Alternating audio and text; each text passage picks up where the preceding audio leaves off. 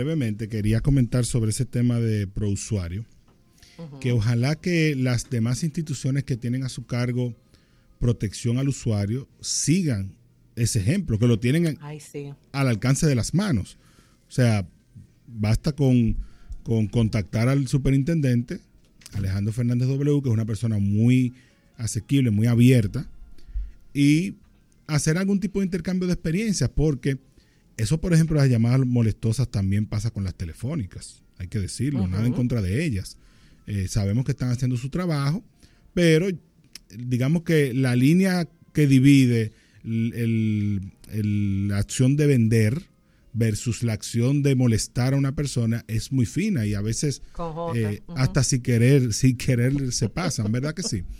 Y en el caso de Proconsumidor, que también tiene una función de protección al, consumidor, debe facilitar eh, la capacidad de la gente de hacer denuncias y que esas denuncias tengan una respuesta cuando los inspectores acuden a los, a los lugares de, de donde se consume algún tipo de servicio o producto que también ahí el Instituto Nacional de los Derechos del Consumidor tiene un, rol muy importante.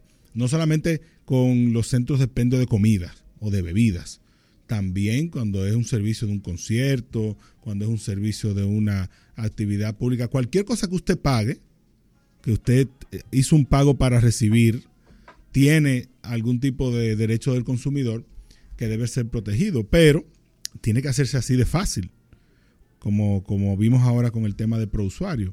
Yo literalmente, la aplicación la tengo hace mucho, eh, porque me gusta, al igual que, tú, Carlotti, ver mi, mi score crediticio. Eh, pero en, en, lo que comenzaba la entrevista, yo entré, le di dos clics, puse mi número de teléfono, me llegó el, mini mensaje y de inmediato me llegó el correo diciéndome, bueno, lo que leí al aire. Entonces, si es así de fácil, ya para uno se convierte en un beneficio eh, hacer eso.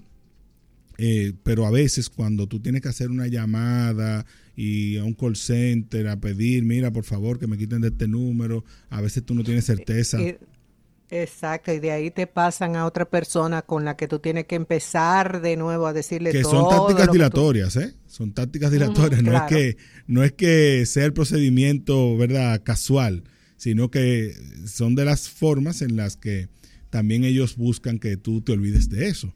Entonces, mira que, decía Natalia que ya van 1.700 solicitudes. Eh, yo estoy seguro que en la medida en que la gente más se entere, más se va a ir inscribiendo. Y a, las entidades de intermediación financiera les plantea un reto.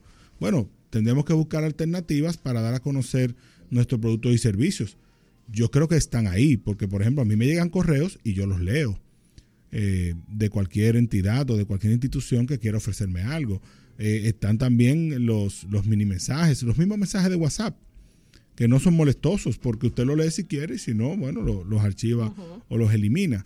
Pero cuando tú estás en un sitio, en algún lugar y te entra una llamada de un teléfono que tú no conoces, uno lo primero que piensa es, bueno, quizás una emergencia o, algo importante, y a veces tú lo tomas y es una persona de telemercadeo, eh, que de nuevo nada en contra de ellos ni de su trabajo, sabemos que queremos preservar esos puestos de trabajo, pero que se haga de otra manera. Y que me den a mí la opción. Que insiste.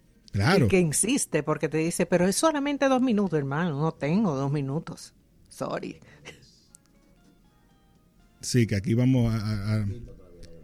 ah, bueno, sí, que nos están llamando para que repitamos el tema de la página. Es, es prousuario.gov.do, que fue lo que dijo ah, Natalia. Y mm. claro está, usted entra a, la, a, la, a las tiendas de Google Play o de Apple Store y busca pro usuario y le sale así, así junto, le sale inmediatamente. Y hice, hice la aclaración también, o pedí la aclaración del tema del costo, porque quizás algunos pensaban que eso había que pagarlo. Usted no tiene que poner tarjeta, no tiene que poner nada, usted no paga un chele por eso, ni la aplicación tiene un costo.